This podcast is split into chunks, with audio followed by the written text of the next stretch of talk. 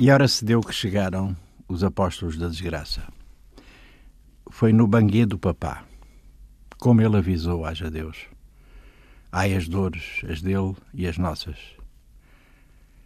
Não se faz isto a heróis sereníssimos, magníficos, divinos, como se exaltou desde o tempo antigo, do grande cão da Mongólia que maravilhou Marco Polo, ao coxo Tamerlão de Samarcanda, dos doze Césares que Suetónio biografou, com maldosa sabedoria, ao arpista Nero, do Negus grande e digno do tempo da Sociedade das Nações, aos diversos pais dos pobres, coitados deles, dos pobres que viram escafeder-se seus muito dignos sonhos, falhos do regaço das mães, pasmados com as malas artes dos Messias, autoproclamando-se no seu encenado esplendor, iludindo-os e iludindo-os aos pobres, que continuam a palmilhar de mãos pensas, gretadas e pensas, diria o Drummond, a máquina do mundo pelas avenidas que lhes enaltecem os feitos.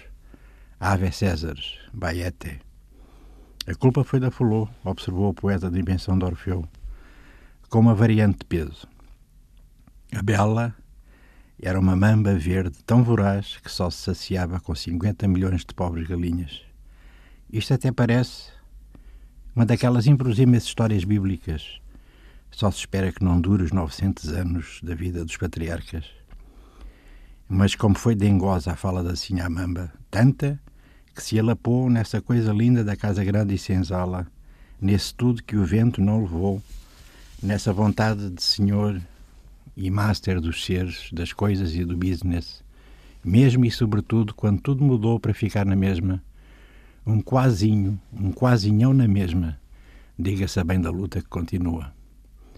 Não vou complicar com a magna problemática do leopardo, até porque isso são coisas sicilianas, apesar do bicho ser bem afro, lesto na dentada, felino como os seus primos asiáticos, os tigres, solitário sempre depois das furiosas danças nupciais.